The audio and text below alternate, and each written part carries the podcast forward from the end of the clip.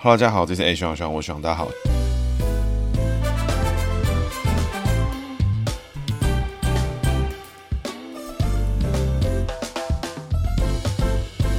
Hello，大家好，这是 A 学长学长，我是学长，大家好，学长又回来了。那今天呢，大家可能很难想象我是用什么样的心情在录制这一集，因为这一集呢是我们频道正式节目的第一百集，那也是非常感谢，让我们坚持了大概至少两年。那稳定周更的话呢，我确定我至少有一年是做到这件事情的。这之中呢，包含了各式各样的年假啦、过年啊、什么 whatever 什么很多。那维持每周都更新，其实是一个蛮 辛苦的事情啦。如果大家有 follow 到，就是如果你是一个 team，你是一个 group，你有很多人在做一做这件事事情。那你有很实际的盈利的话，那要维持周更或是双周更、三周，可能是相对容易的。但像我们这种节目，就是单口啊，自己讲，邀请来宾啦，然后每一集都要自己做剪接什么的，要维持周更哈，这相对啊是需要花一些心思在。那也是很感谢呢各位陪伴我走到现在哈。那我每个礼拜都会跟大家分享一个我觉得很酷的政治人物，或者分享一些政治的事件。那也希望呢，就是这一百集呢要讲的人，也是一个就是在我们从前面从第零号人物柯文哲到第九十九号林洋港哈，一直以来走到这现在，一直都会谈到的一位老哥哈，李登辉。那李登辉呢，是我们台湾的前总统。过往呢，可能年轻人就觉得说啊，就是个就是个前总统而已，他不是个什么重要的角色或怎么样。但其实李登辉的整个政治生涯之中，包含他的人物的成长啊，他这个人的故事背景啊，他个人的成长啊，一直以来都会是影响台湾非常巨大，而且他也是让台湾的政治走向一个全新的格局跟全新的机会。他也让台湾人有机会审视自己到底。quality 来自什么地方去思考，到底台湾人是什么？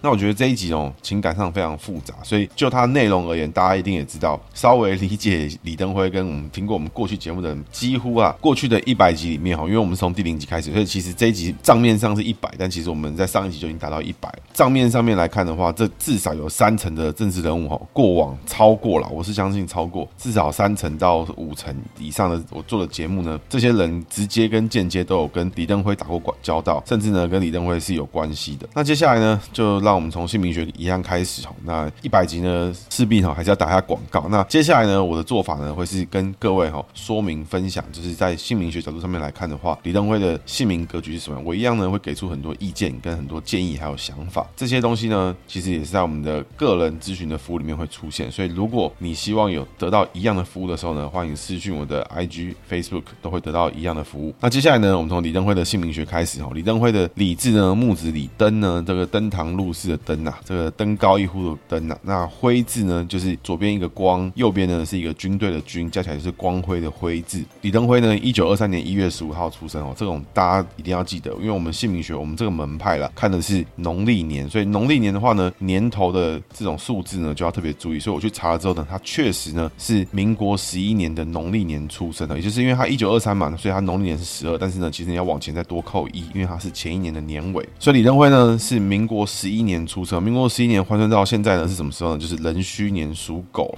那壬戌年的壬字呢属水，戌字呢狗字呢是属金。从名医做解读，吼，名医呢就是李登辉的登辉就是他的名字嘛，所以登字呢是他名字的第一个字。他的登字怎么做解读呢？这个登字上面的那个像是一个帽子的东西哦，那个我们就解成叫戴帽的意思。那底下的那个豆子的豆豆呢，那个这个东西呢我们解成五谷的意思。所以上面呢是帽子，底下呢是五谷。生肖姓名学呢讲的是生肖，也讲的是五行，也讲的是喜忌。所以呢，大家听到帽子就会想说，哎，这个帽子有没有五行？哦，确实是没有。那豆子有没有五行？五谷有没有五行？确实是没有。所以讲的是什么？讲的是喜忌。当你是一只狗，因为李登辉属狗嘛，所以狗喜不喜欢吃五谷？那答案是不喜欢。为什么呢？因为狗呢，其实还是喜欢吃肉嘛。狗喜欢吃这种肉骨头什么的。看卡通就会知道，狗是对这种肉是完全受不了。如果你今天放一个素食的饲料，跟旁边有一只鸡腿，那请问路边有野狗，你猜野狗会吃哪一个？那很合理，因为野狗呢就喜欢吃肉。所以呢。这个李登辉内在部分呢，因为他喜欢吃肉，但是吃不到，只有豆子可以吃，所以内在个性呢走一个不得时的一个状况。那不得时呢，在生肖姓名学里面解的就是走上克的格局。所谓上克格局，就是向上的向，五行相生相克的克。那上克格局会带给他一个优柔寡断、细心谨慎、追求完美、想得多，那会追求完美，想要做到更好，甚至呢，这个在内心里面会充满对于自我的挑战，对于自我的否定，觉得说，哎，我这个到底是行还是不行？我到底是可以还是不可以？我到底是对还是错？很多时候呢，他会花太太多的时间去检讨自己，这是上课人很常出现的问题。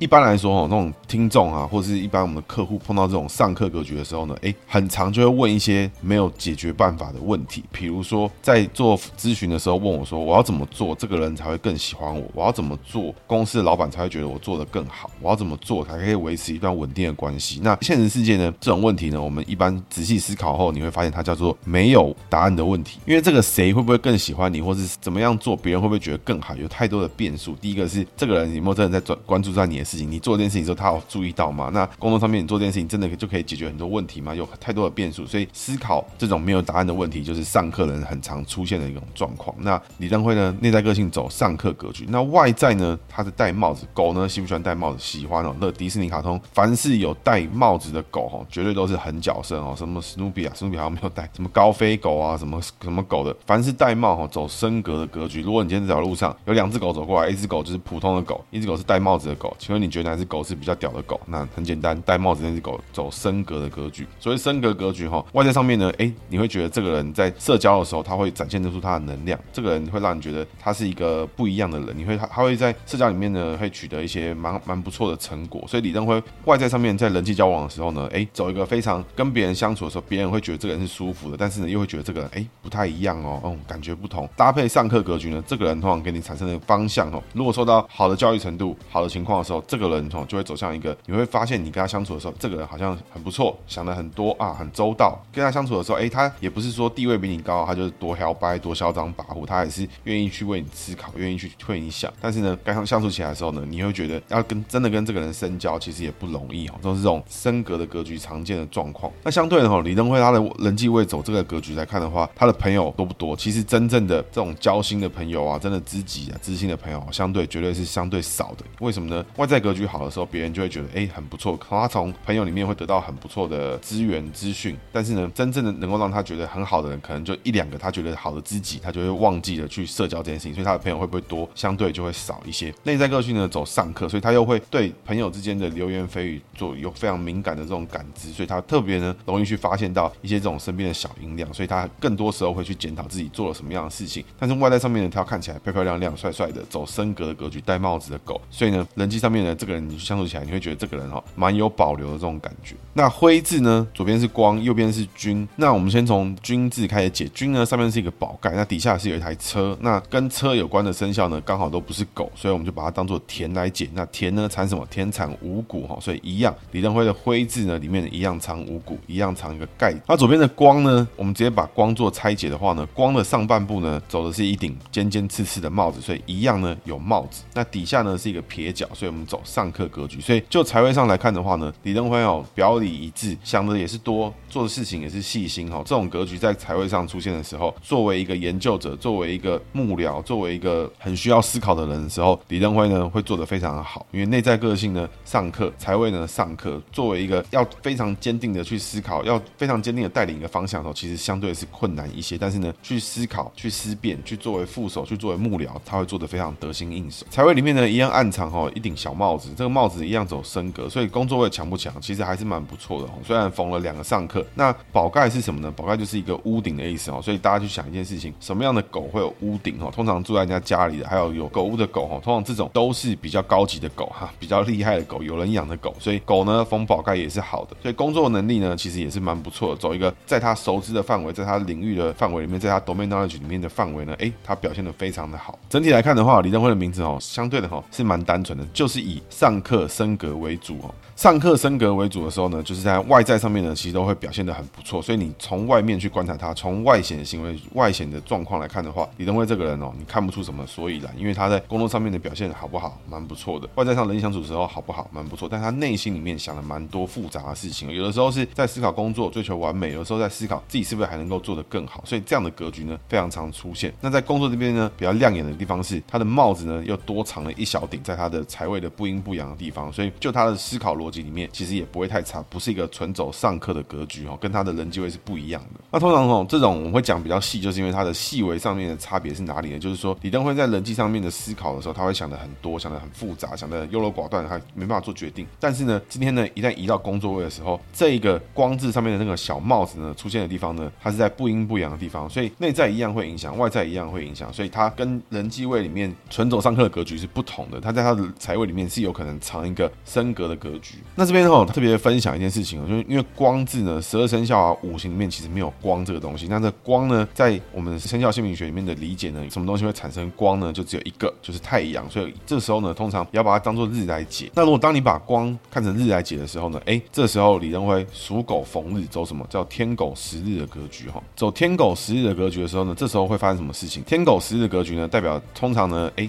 这个人有时候思想上面会比较有偏差，所以有偏差是什么呢？就是他因为这个格局太特殊，所以我们要把它解成叫做上课跟下课同时出现。所谓上课呢，就是我们刚刚前面提到的优柔寡断、想太多；但是下课格局呢，又是什么？就是他坚持他是对，他认为他是对的。所以一般听众哦，听到刚刚会觉得说，哎，纯走上课的人为什么会最后走向一个非常强大的思想上的领导者？为什么呢？因为是因为这边暗藏个天狗食日。所以一般来讲啦，你就纵观他的人生来说，你要一个人去在那边演，然后这边装，这边搞。然后搞了二三十年、三四十年之后，哎，忽然一举列解的国民党这件事情，这种你内心上不够强哦，内心上不够坚持的人，一般是做不到。那也是可能有天狗食日这样的格局存在，才会让李登辉哦内心非常的强大，一直以来呢不忘初衷哦。那我们后面呢再讲他的故事。所以整体来看，如果我们纯看外显上面的天干地支、五行、生肖喜忌的话，哎，李登辉这个人上课升格，想得多，细心，内心呢哎追求完美，想要去做到更好，想要怎么样让大家做得更完美。那怎么样让自己表现得更好？外在上面呢，哎，又追求讲面子，要看起来好看，看起来干净利落，团体里面好相处的一个角色。那这样的人有没有好朋友呢？有哦，绝对是有的。但是呢，相对少。他不像是那种像人际位全走上下课的格局哦，像什么柯建明啦，走体弱用强啦。就李登辉来讲，他的人际位来说相对的单纯，但是呢，好朋友也会比较少。那除非呢，他压强迫自己呢，哎，必须固定的、稳定的去社交，去结交更多的朋友。那接下来呢，我们讲一点李登辉的故事啦。那李登辉呢，他的背景哈，我觉得蛮特别的哈。李登辉呢，他是一九二三年年一月十五号出生。我们刚刚提到那个时候呢，台湾还属于日治时期。这边呢，一定要跟大家分享一下哈，就是是什么呢？就是 很多人哈，在看到国小、国中、什么高中课本之后，很习惯呢，第一时间呢，都说是日据时期哈，日本占据时期哈。那其实个人呢，是觉得它叫日本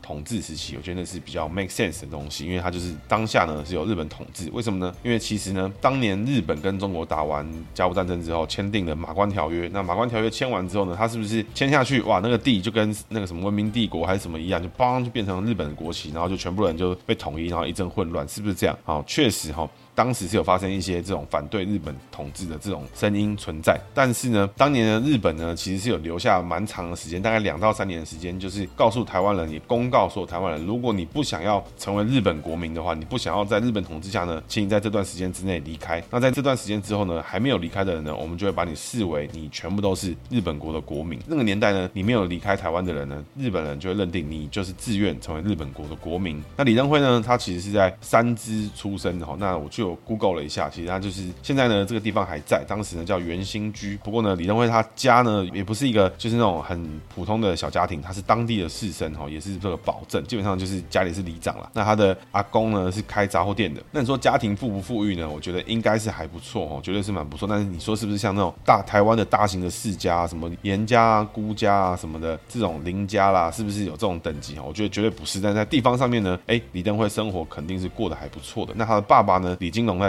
日本时期呢担任警察哈，那战后时期呢，他爸爸也当过两任的台北县议员。这个李登辉在维基百科上面也提到说，他妈妈呢叫叫做江景，那身高呢在那个年代呢一百七，那李登辉呢有下巴长善斗的那个造型啊，身高高大都是跟他妈妈有非常大的关系。那一九四零年呢，开始推动皇民化运动哦，所以在那个年代你要去想一件事情，就是李登辉会讲的语言是什么？就是台语跟日文。所以李登辉是一九二三年出生的，一九四零年开始推动皇民化运动，也就是在这十七年间呢，李登辉是没有听过北京话怎么讲的，广东话怎么讲，可能有听过，但是呢也不用去学。推动皇民化运动呢，他的哥哥哦李登清哦，就是希望呢全部人改成日本姓名，所以李登辉呢有日本姓名叫做岩里正男，那念起来呢应该是伊瓦萨多马萨哦，应该是这样吧？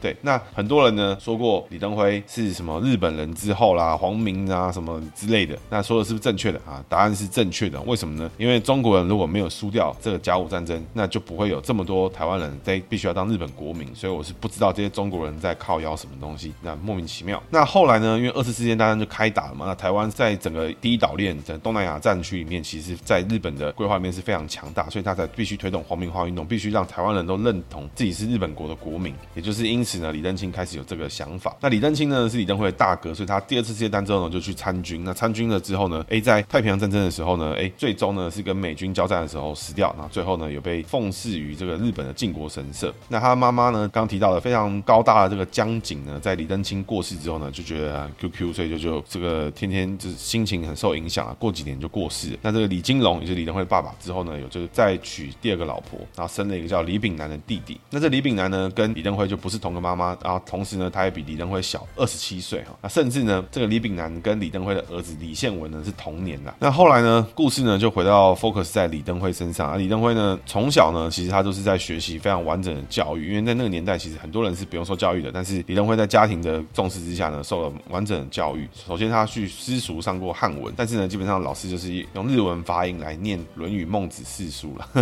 那因为刚刚有提到嘛，就是李金龙，就是他李登辉的爸爸是警察，所以他不断的就是搬来调来调去。所以李登辉其实陆陆续续呢，有读过戏子公学校、南港公学校、三芝公学校、淡水公学校，所以他读过非常多各式各样的小学。那因此呢，李登辉其实没什么朋友，因为他一直在转学，所以他一直好好念书。最后呢，他的淡水公学校是以全校第二名成绩毕业，差不多就是我们什么市长奖、议长奖之类的等级啊。那李登辉呢，其实之后呢，就希望去考公立中学了，叫做公学校的部分。所以其实呢，李登辉他的过程呢，他重考了两次这个国中的部分。重考之后呢，其实他做了很多很奇怪的事情。我在专访里面有提到很多奇奇怪怪的事哈，比如说在李登辉基金会的一个文章里面有提到哈，就是李登辉在谈说影响李登辉生涯最大的三本书哈，什么《伊桑哲学》啦、《浮士德》啦、《出家人及其弟子》，他分享了很多这些书。李登辉呢就自己就说到，就是说台湾在受日本统治时代哈，当时哈台湾的中学生，但是国高中生，这些人呢很普遍的认真思考死亡是什么，生命是什么，人生应该如何过这些问题。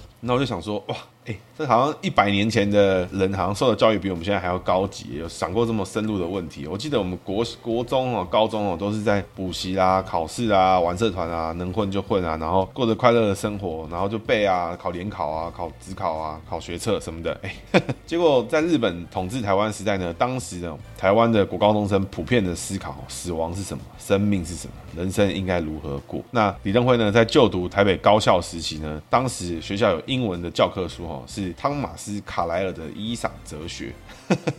那里面呢，藏了非常深厚的人生哲学哈。那讲了很多东西。那另外呢，我就觉得哇，那个年代的教育好像真的是不简单。为什么呢？仔细去想，为什么在那年代好像出现了很多日本时期的思想家，跟很多有这种特殊想法的人，跟很多有远见或是可以看透别人内心到底在想什么？因为他们很有可能小时候呢都受过这种哲学的教育，所以他们思考了很多人在需求是什么，他为了什么在做这件事情，他的最基础的原因是什么？所以就像我们现在这些这个时代的人，你去想一些很基本的问题时候，你会发现，其实你忽略了很多可能的问题，什么需求啦、你的目的啊、你的动机啦等等这些东西，就是很哲学的问题。很多时候呢，诶，刚好呢被我们的教育忽略，很有可能呢，我们很速成的去学到了很多非常先进的知识，但是呢，更根本、更必须要思辨的事情呢，诶，我们做的非常差。那李登辉呢，后来呢就在淡水公学校这边呢，诶，后来就努力考上了台北高等学校。那高等学校呢是可以直升日本帝国大学，所以是非常嚣张的哈。所以他当时呢，这是第一个淡水中学呢，第一个考上高等学校的人，所以在那个时候呢，造成了轰动哦。淡水跟三芝大家都知道，这个四年中班班长李登辉跳级高等学校。那其实呢，维基百上面有写了非常多李登辉在当年呢念过什么书哦，甚至呢，李登辉有跟他的哥哥李登清呢参加什么日本青年团啊，去做什么很多打坐啦、禅修啦。那他妈妈呢本身也非常喜欢禅学，所以也喜欢坐禅。那李登辉读了非常多的日本的书籍啊，又读读了很多佛经啊什么的。他有提过说，在十四十五岁的时候，哎，李登辉开始坐禅修修行。那李登辉相信他是唯心主义的，那试图呢从佛教中寻找克服自我的力量。那我觉得李登辉受到的教育好像还蛮高端的哈，因为现在这个时代呢，好像蛮多人呢是大概五十岁呢还是四十岁之类的才开始思考从宗教里面要找到什么事情。那李登辉呢在高等学校之后呢，哎，非常多人哈在那个时候呢就受到更扎实的哲学教育哈，比如说什么呢？他读遍了西方名著译本哦，歌德的《浮士德》，那尼采啊，什么《君王论》啊，伯杰丘什么一大堆乱七八糟的，就是那种大家。必须在课本里面会听到的西方名作哈，通通通通都看过了。那我还蛮确定的，就算这些书拿到现在哈，看过的人肯定没有多少。那这些书是不是老了就过气呢？我是高度怀疑的。那甚至非常多早期的书哈，这个西方的名作一定会看很多。那当然了，我相信不是每个人都跟他一样，因为他可以是这个什么淡水第一名、三芝第一名，各个学校倒是都是拿第一名的这种人哈，他看的书肯定是多的。但是他首先也必须要有心，为什么呢？因为现在像我们的年代，你想要看这些书，网络上可能按一按，搞不好就有短影片可以解说，哎，搞不好就会有电子书可以买，搞不好随时呢这些知识现在都已经是唾手可得了，甚至网络上搞不好就有免费版本可以去下载。但是呢，在那个年代，你要看到这些书，你还要愿意把它看完，愿意去思辨，愿意去了了解这些东西，你必须呢，首先你要拿到那本书，不然你拿不到呢，你就看看错了，你就还必须要去图书馆啦，你就必须要书店啦等等的去拼命的看看完这些书。最终呢，在就读京都的帝国大学的时候，他决定去学农业。那一九四三年的时候，李登辉呢从台北高等学校毕业之后呢，他没有去选择台大，他选择去了京都地大的刚刚我们提到的农业经济系。那有一说呢，是说李登辉本来想要读的历史，但他后来选择要读读农业。那因为他读了很多这种农业相关的事情哦，所以他其实也希望呢，把农业跟农业经济呢去把它做得更好。那希望有一天呢，可以去这个东北哦，一般就是。东北哦，满洲国去解决这种中国的问题，因为中国人呢那时候有很多问题，那最大问题之一就是因为农业不发达，所以中国人可能就吃不饱。所以讲到这边哈，大家会发现一件事情哦，在那个年代哈，一九四三、一九三几、一九四几的时候，哇，那个年代农业很潮啊，很 fashion 啊，它是这个人类的这个奇异点啊，就是当你的农业呢能够把土地利用价值拉得更高，你可以养活更多人的时候，人口就可以创造出更多的可能性，就可能去往工业啦，就去去往服务业去往下去发展，甚至你去做精致的农业等等等。所以包含李登辉哦，在我们前面的节目有提到的，像是黄顺兴啦，也是在当时呢是去熊本读了农业。所以在那个年代呢，很多人呢，就算呢你是台湾人出身，你在受日本教育长大，还是蛮多人会去想着去解决中国的问题。包含李登辉在那个时候，搞不好都有这种中国的思维。李登辉呢就在他的农业经济学校里面念书就读，学了很多东西之后呢，哎，忽然之间发生了二次世界大战。那处于焦灼状态的时候，这个京都地大呢，日本学生就几乎都去当兵了。那包含文科的呢，也都被抓去了。所以在这个里面呢，彭明敏那集有提到，他那时候念书呢，念到同学越来越少，因为全部人都去当兵了。那这个时候呢，李登辉也发现说，哎，同学怎么越来越少？所以李登辉呢就非常努力的自己去念书，因为日本籍的学生呢已经都去当兵了。那这个时机点呢，这个李登辉呢念了很多新的思想，比如说马克思的《资本论》啦，很多西方的经济啊什么的。因为在那个年代呢，哎，共产经济正在崛起哦。大家要知道，可以看到李蒋经国啦、毛泽东啊，为什么他们要去俄罗斯念书？因为他们是中国人，中国人要去念书，他们会首选呢就是俄罗斯，就全新的共产主义正在那边发迹。所以各位要从他的角度去思考的时候，就会发现一件事情，就是他们的世界哈，就是你要学新的东西，你就要去一个那个地方。像现在呢，全世界的人要学到最新的东西，可能要去哪里留学？八九不离十就是去美国，再来可能是什么德国之类。但是九成九呢，就是去美国，会你可以得到最新的资讯、最好的东西等等。但是呢，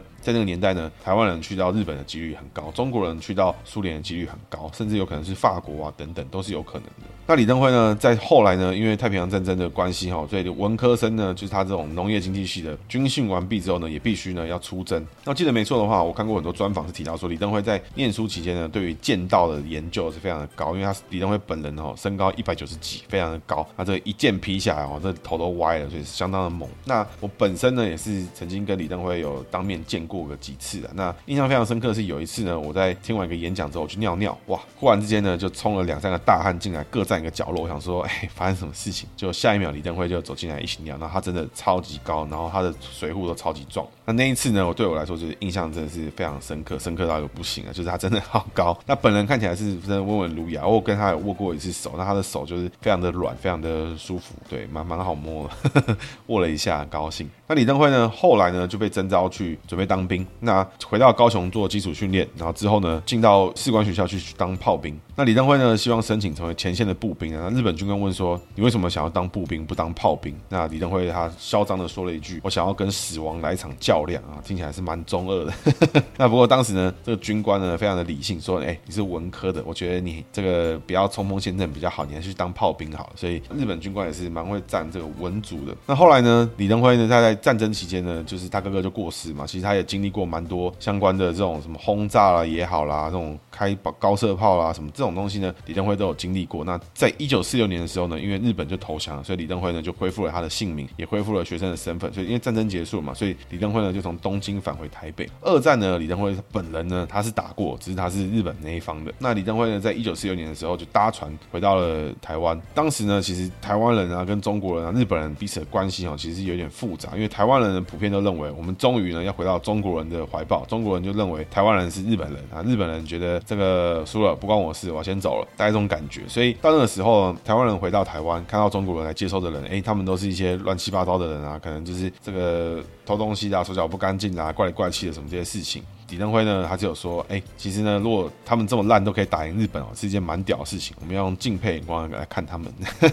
那我是不知道他讲的是实话还是反话。那后续呢，李登辉其实他也有在这个延平高中的前身有教过书啦。然后他后来呢，就是他回到台大念书。他回台大念书的时候呢，碰到了谁呢？哎、哎，刚、好回到我们之前前面几集提到的彭明敏。因为当时呢，彭明敏也是日本地大肄业之后，当时彭明敏是政治系，所以他一样呢都是两个文科生。另外呢，还有一位叫做杨宏友啊。其实这两这三个人回台湾。回台大念书之后呢，他们其实固定呢都会聚会。那他记得呢，彭明敏就一直在讲说，哎，他一直在讲台独啦。李登辉一讲说，这个粮食的政策是有问题的啊。就是有很多这种事情，那甚至呢，彭明敏出国留学之后呢，还可以回台湾当台大政治系的主任，李登辉呢当农复会的继政。那一九四七年的时候呢，二八事件爆发，李登辉台大的学生啊，那他其实当时呢，李登辉是住在这个什么艋舺长安西路到迪化街那一带了，那他看到国军呢在路上呢是无差别杀人啊，那李登辉呢差点被射到，那李登辉呢就有说过，在二二八时期的时候，很多朋友呢曾经受害，李登辉呢曾经也差一点被抓去枪毙哦，那那他是躲在人家的米店二楼才没事。那李登辉呢曾经在他的书里面有提过哈，就是或许会有人问。当时我在什么地方？事实上呢，李登辉当时也是被镇压对象。那身为台湾人，对台湾的未来充满使命感，也对于学习农业政策怀抱着满腔热忱。正值年轻的我，怎么可能在当时的情况下还不问世事，闭门苦读？这相当帅气的一句话。一九四九年呢，台大农经系毕业之后呢，他在学校继续当讲师，那也去当过物社的这种山地农场啦什么的。那当时呢，李登辉研究了很多农业的事情。那他在这个相亲之后呢，哎，他娶了他的老婆曾文慧。那曾文惠呢是淡水的大地主的女儿哈，那他们家其实是世交，其实他们一直以来呢都有来往，因为李登辉的阿公啊还是谁的，就是他文笔是不错的，也是有念书的，所以他才会那么在意晚辈的教育环境。这个曾姓大地主呢，就是曾文惠的爸爸，他们那一个派系呢，其实也是资源蛮丰富的。为什么呢？因为我们仔细去看了一下曾文惠相关的家世背景之后，你会发现一件事情，就是曾文惠呢，在我跟我们前面提到的事情，就是曾文惠本身哦也有一个亲戚，有一些亲戚呢是跟基隆严家是有这个姻亲。关系，所以他其实淡水曾家是不是一个很大家族呢？其实应该是跟最强的比起来没有到那么强，但是呢，跟这种一般人比起来，他要大很多。所以这个曾文惠呢，家里是蛮不错的。曾文惠的阿公吼，曾经也当过三芝区的区长啦，也盖过庙啦，三芝的什么庄长啦、议员啦，什么曾文惠的阿公都有当过。比较特别的几件事情是什么呢？就是除了刚刚的基隆严家是姻亲之外呢，曾文惠还有个弟弟。那这个弟弟呢，其实跟李登辉蛮有缘的，因为这个弟弟呢叫做曾文雄。那他其实，在二零一八年的时候过世，他是第一个呢成立台湾导盲犬训练所的人哈。那我觉得蛮有趣的。那这个人呢，他其实一直以来哈，他就是非常的重视哈这个盲人这件事情，所以他学了很多这种盲人的教育训练之后，他在台湾创立了盲人重建院。当时呢，希望让盲人可以回到正常的生活。那这个生活呢，其实他就让盲人过来受训啦，然后知道怎么样去走路啊，去可以工作啦等等的。那这这个工作呢，其实。他非常的辛苦去维持。那蒋经国呢有来参观过之后，哎，他就觉得说这个人很不错。甚至呢，这个李炳辉呢也曾经跟这个曾院长是有过赞许。那李炳辉就是那个金门王李炳辉那个李炳辉。那后来呢，李登辉就是他们结为这个亲家之后呢，哎，他在旧金山看到盲人使用导盲犬的时候呢，就把这个概念呢引进。这个曾文辉的弟弟曾文雄呢，就是我们台湾第一所导盲犬训练所的创办人，那也是他带进第一只拉布拉多自行在台湾培育，然后选了一只很可爱的叫做。雅琪的狗，它作为导盲犬，通过了八十几项测试。这个就是蛮有趣的一个部分，不过这种事情呢，感觉也只有有钱人做得来，因为一般人可能就真的是顶不住这种开销了。那时间呢，已经来到了这个一九五几年了，其实过程蛮多的。那一九五零年的时候呢，哎，这个刚前面提到一九四九年他跟曾文慧结婚嘛，李登辉的长子李宪文出生之后呢，在过去的时候，李登辉曾经有过加入共产党的经历，那他是被人家推荐的啊什么的。那后来呢，才发现就是这个就是可能是误抓还是什么的，就是确实呢，李登辉是有加入过共产党。但是他很快呢就退出，而且他是非常边缘的参与，他并不是非常积极的在运作组织，他只是哎、被加被找去，他说哦好好好哦签个名哦好好好，就被加进去问个话，类似像这种格局。那后来呢就没有事情。那李登辉呢，在一九五年的时候得到这个奖学金，就去美国进修。那前面有提到，他在回来一边当教授的时候，一边在做农复会的事情。那什么是农复会呢？农复会呢，其实它的全名呢叫中国农村复兴联合委员会哦。农复会其实是一个蛮特别的一个机构，它是台湾、中华民国跟美国一起派员组成的的一个东西。他希望呢，把台湾农业的发展呢，让台湾农业发展是稳定的、是现代的、是科学的、是可以产量更大的。希望不是那种土法炼钢型的这种农业情况。所以呢，它虽然是公家的机构，但是呢，它因为有美 美元进来，有美国基金进来，有美国的资金进来，所以它的这个薪资表呢是不受政府的工资表，所以它可以提供更高的薪资。那其中呢，就是李登辉呢，就在曾经在这个一九五零年代的附近呢，一直都担任农复会的技政啊，农复会的农业经济学家。那这件事情呢，在一九七八年之后呢，哎，国务院就认定说台湾农业已经发展 OK 了，所以他们就就退场。所以这个农复会这个机构呢，就短暂的成立在这三四十年间。同时呢，他也养活了李登辉一家人。那我觉得这这个蛮有趣的一个过往经历。所以台湾现在非常多的农业啊，其实非常在早期呢，就是台湾跟美国去合作，去开拓出比较新兴的农业啊，可能很多甚至农业的技术、农业的这种产销班什么，都是跟当年是有关系的。那李登辉呢，在同年呢就去美国念书。那当时呢，农业部门呢就是李登辉，那还有什么水产部门的杨基全呐，工程部门的高玉树。那这高玉树呢，也是后续呢有进到政治圈里面，陆陆续续有几名台湾籍的青年。李登辉呢，在一年之后呢，取得硕士学位之后，回到台湾继续担任了台湾省农林厅的技士，那也当了很多讲师的工作什么的。那当时呢，其实李登辉在一九六零年的时候，曾经被警备总部呢抓回去调查。那大家要知道，那时候就是差不多白色恐怖那个附近了。那那个时候呢，想都不想就可以把你抓过去。所以那个年代呢，农夫会的负责人还必须要委托别人向情治人员交涉，然后来保出李登辉。所以李登辉其实在这之前哦，台湾人你是优秀的台湾人哦，你随时都有可能被抓进去问话，问个三四天。哎，别人知道你去哪里，没人知道你会不会回来，没有人知道你在干嘛。然后你就会一直被抓去。如果呢，你被抓去的过程，你还很有钱的，马上就找到很多人来帮忙的话，那请问你觉得你买到的是自由，还是你买到的是下一次的门票？这没有人知道。李登辉呢，在一九六一年的时候呢，他正式的哈，因为郑文会推荐之下，然后就开始呢受洗。正式的呢，进到这个基督教里面。曾文慧因为他是本身是虔诚的教徒了，所以李登辉在这个时候呢，才开始加入基督教会。在那之前呢，其实他一直是各种信仰呢都有去了解，都有去尝试。但直到这个时候呢，还正式的受洗成为基督徒。那一九六四年的时候呢，李登辉拿到奖学金哦，去康奈尔大学念经农业经济博士哦。那那个时候呢，在过境日本的时候，还认识了一个王玉德的大哥王玉林哦。那这些人。呢，哦，当时哦，就是台湾青年社日本独盟前身，也就是我们在之前的集数提到的辜宽敏的日本独盟的这些人。的成员都有见过面。一九六五年的时候呢，李登辉到康奈尔大学，在美国期间呢，跟黄文雄哦交往甚密。那黄文雄是谁呢？哎，大家可能就不太确定，因为以前有听过这名字。那黄文雄呢，他是刺蒋案的主谋。一九七零年的时候呢，这个黄文雄哦，英文名字 Peter Huang，那他在美国纽约市的时候，曾经呢去开枪暗杀蒋经国。很显然嘛，他暗杀失败。不过那个时候呢，确实哦是吓到了蒋经国，那吓到不行。那其实呢，当时呢就差了一点点就可以把蒋经国毙了，但是呢他就没有杀到。那这个事情呢，后续呢其实也推动了蒋经国的催台青计划。那间接呢也让更多台籍的青年有机会在政府体制里面去找走得更高更远。像是我们前一节主角林洋港啦，或是像是李登辉啦，或是更多的人，其实都在这个年代里面。哎，因为蒋经国的思想上的变化，开始慢慢的有更多的可能性存在。所以李登辉在美国期间哦，其实他就认识了这个黄文雄，也跟他不错。在一九六八年的时候呢，李登辉拿到。到了他的论文奖，那农业经济里面，他发现了很多事情。其实呢，我看过有一些专访，甚至提到过，就是李登辉如果当年呢，在美国或者在台湾继续呢，深入的研究农业经济学的话，其实呢，非常有可能拿到诺贝尔奖。为什么呢？因为各位要去想一件事情，在一九四几年、五几年的时候，那个时候是二战刚结束，那全世界的百废待举。那首先呢，要让世界成长是要什么东西？必须粮食要变得更多，所以农业就是那个时候的，我不知道至少台积电等级吧。你这个这个国家越会种田，这个国家种出来的食物越多。它就可能产生更多的人口，把这些食物卖到外面去，就有机会得到更多的金额。那后面呢，人住多了之后，才必须要产生到工业化，开始去工业化去生产各式各样的东西。所以这些东西是有它的逻辑脉络。所以在那个年代呢，农业屌不屌？那超屌。那像宋楚瑜的图书馆管理系屌不屌？那超屌。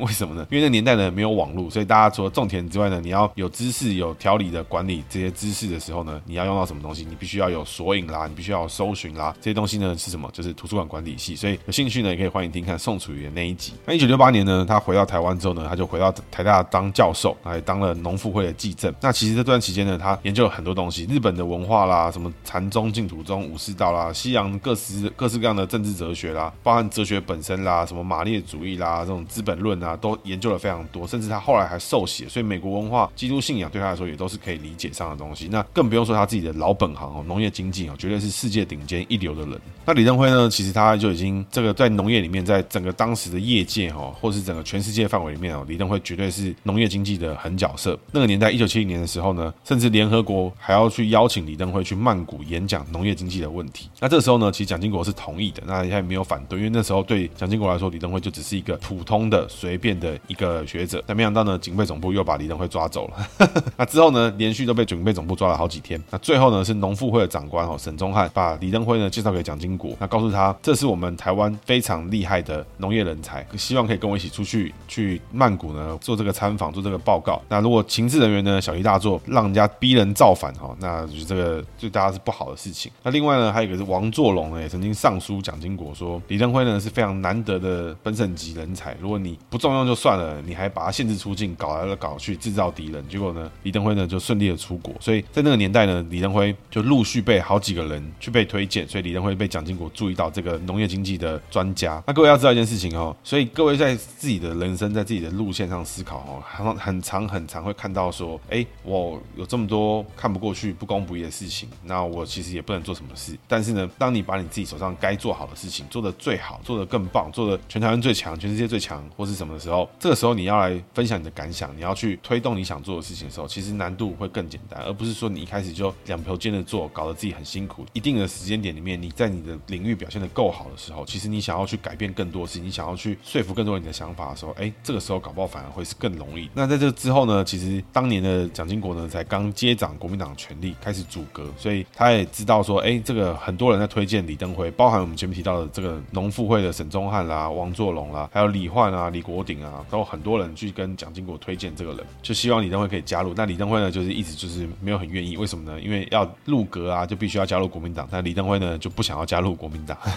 那这个王作龙呢，就告诉李登辉说，如果你一直以来都把自己限缩在一个学者的话，你是不可能实现你的理想抱负的。如果你要实现你的理想抱负，就要从政。如果要从政的话呢，就要加入国民党，你才有机会。那李登辉呢，最后就同意了，然后他也加入了国民党。那一九七二年呢，蒋经国担任行政院长的时候，李登辉呢，就是以政务委员入阁哈，这是那个时候中华民国最年轻的阁员啊，只有四十九岁。那李登辉哦，其实在开始这个时间点里面，他就从过去哈一直以来这个农业学家、农业经济学家的身份呢，忽然摇身一变，开始加入了这个公部门、这个国家机器的里面，然后成为了农业经济的政务委员。李登辉呢，建议了很多事情哦，像是什么保护农地啊、农民免税啊、农业机械化啦、什么肥料换股啊、什么这些东西。那当时呢，蒋中正呢认为这件事情呢会影响到国家的税收，那他不同意。但是呢，蒋经国是以阁揆的身份哦，行政院长的身份，不顾蒋介石的反对哈，全部都答应。那李登辉呢就认为说，蒋经国思想。开明，而且是真心的希望为台湾人做事，跟老百姓在一起。他不像呢蒋中正呢，只重视军备啊，不重视民生疾苦。那从一九七二年呢，李登辉入阁之后呢，诶，在一九七八年的时候，蒋经国呢任命李登辉哦去当台北市的市长。那原本的市长呢林洋港，就是我们前面那集提到的潜在接班人之一的林洋港呢，从台北市长呢调任台湾省主席。那李登辉呢那个时候呢，在当年呢就认为说西区已经饱和了，所以李登辉呢在他担任台北市长的这三年期间呢，开始呢诶把台北市中心移到台北。市东区，那这是什么？这是我认为这应该就是台北市历史以来第一次的东区门户计划了。那现在呢，柯文哲其实也有办一个，就是之前在二零二二年以前弄的东区门户计划，就是把南港做大啦什么的。但那个年代呢，大家去想一件事情哦，就是什么仁爱圆环啦，什么复兴中学旁边啊，那些地啊，民生社区啊什么的，全部都是田，全部都是一片空地。那李登辉呢，在那个期间呢，慢慢开始发展这个地方，然后都推动都市更新啊，造国民住宅啊，那设很很多公园。那李登辉呢，也有建立了台北市公务人员训练中心啦，还有建翡翠水库啦、建国花市啊、木栅的茶园啦、猫空啦什么的，希望猫空可以变成台北市的后花园这些东西。那甚至呢，木栅动物园呢，都是李登辉去搞定的事情。所以在一九七八年期间呢，他入阁六年之后，哎，他正式呢成为台北市的市长。那其实，在他刚开始接任台北市长的这个职位的时候，其实哦，发生一些我个人觉得现在听起来还是蛮恐怖的事情啦。那是什么呢？就是当年呢，蔚为家谈的这个蒋经国学校，那这个蒋经国学校是什么呢？就是 哦，听起来真的很恐怖。当年呢，李登辉上任台北市长之后呢，每个礼拜呢，平均会有三到四天，那蒋经国呢会在中午或是傍晚的时候，从总统府到市长官邸等李登辉下班。蒋经国呢就是自己一个人，这个在他在李登辉家的客厅等候，甚至呢，哎，刚好李登辉全家都出去外出的时候呢，蒋经国还是可以到他的客厅去等候，坐在沙发上就等李李登辉下班回来。哎，李登你回来了。那至于怎么进来的啊，没有人知道。总之呢，蒋经国就在他沙发上等他，甚至呢，在厨房做菜的曾文会都都没有发现这个我们行政院长来啦，总统来啦，没有人知道这些事情。那蒋经国呢，见到李登辉之后，就开始问说：“你台北市政做的怎么样啦？关心很多事情啦。”持续了好几个月之后呢，蒋经国呢才告诉李登辉说：“之后我就不会再过来了。我觉得你做的不错，我很放心的，赞啦，OK 啦。” 很多人都觉得说，这是一个蔚为家谈啊，就是一个这个领导者这个手把手的教着他的下属怎么样去把事情做好。那我个人是觉得相当的 creepy 啊，这么恐怖的事情，这个、如果我今天回到家，然后我我老板就在我我家沙发上坐着等我回家的时候，我觉得你今天做的怎么样？我看我真的是会，我真的想扁他。在台北市长时期哦，其实李登辉就开始做了很多。那后续呢，在一九八一年的时候呢，蒋经国呢再把李登辉由台北市长调升到台湾省主席。那原本的台湾省主席林洋港就调任为内内政部长，所以在这个时候，其实接班的这种人选里面，其实林洋港之外，其实还有李登辉，这是大家很买了很多保险，因为看起来蒋经国自从刺蒋案之后，开始走了催台青计划，希望让更多的台籍的人士可以加入到政府的运作里面，所以李登辉、林洋港看起来就是在培养的性质之中哦。那李登辉呢，接到台湾省主席之后呢，跟过往的台北市政府就不一样，他必须呢开始更 focus 在农业啊产业的问题。那李登辉呢，搞定了很多事情，包含像二重疏洪道啦什么的，有很多事情都发生。那这个时候，我其实觉得最令李登辉 QQ 的是地方是哪里？就是一九八二年的时候，李登辉的儿子李宪文哦鼻咽癌过世。那李宪文呢，当时刚好他的女儿才刚八个月大。那李宪文当时的职业也是记者。那一九八四年的时候呢，蒋经国呢正式哈确定了他的接班人就是李登辉哈，因为他提到了就是说国民党的十二届二中全会的时候呢，蒋经国被推选为总统候选人之后呢，他就提名了李登辉成为他的副总统候选人。蒋经国呢就提到说，李登辉呢这个少时即痛心邦国，为日人欺凌，富有民族意识的人，那他也致电宋美龄说：“李登辉同志，各方反应亦深以为德人。”那一九八四年的时候呢，在国民大会之中，蒋经国正式的呢被推举为第七任的台湾总统。隔天呢，这个李登辉被选为第七任的副总统。这个故事呢，就发生在一九八四年。从一九二三年开始，李登辉出生到一九八四年这六十一年期间，哈，李登辉呢，从他的青年时期啦，开始去读汉学啦，使用日文啊，使用台语去做学习，到甚至呢，在台湾的这种。非常早期的教育里面得到很好的成果，在台北高等学校里面呢，学到了很多哲学相关的事情，跟他妈妈也学了很多佛法、佛教的事情，跟跟他哥哥也学了很多特别的事情。过程呢，经历了很多像是红棉花运动啦，很多历史性的事件，甚至呢，在他念书之后呢，哎，高等学校直升了日本的京都帝国大学。那训练了帝国大学之后，熟悉了农业之后，也了解了更多各式各样的世界各国的这种理哲学啦，各式各样的知识。我觉得一个人的养成哈，很多时候大家都会觉得说，念书不是唯一的终点哈。我个人觉得这句话就是一个天大的一个放屁哈，因为我觉得是屁屁话。那为什么呢？原因是因为就是在学校念的书真的是没什么用，因为你去想，你背那些东西，你去学那些东西，随时有可能一个理论推翻了，你就不会。那真的该学会的是什么？是比较基础的东西，像是简单的数学啦、逻辑啦、语言啦、然后哲学啦。我觉得这种东西学的是绝对是有用的，绝对不可能有人说念书没有用，考试是没有用。我觉得这是胡乱的啊！这就是通常我觉得是书没有念好的人可能会跟你讲的事情。所以如果我有听众呢，你还在处于念书阶段的话，我鼓励你还是把你该学的东西去学，但是你要去分辨这些东西到底学有没有用。比如说你今天学的是什么？我以前高中学过的什么三民主义，那我可以跟你保证那是没有用的东西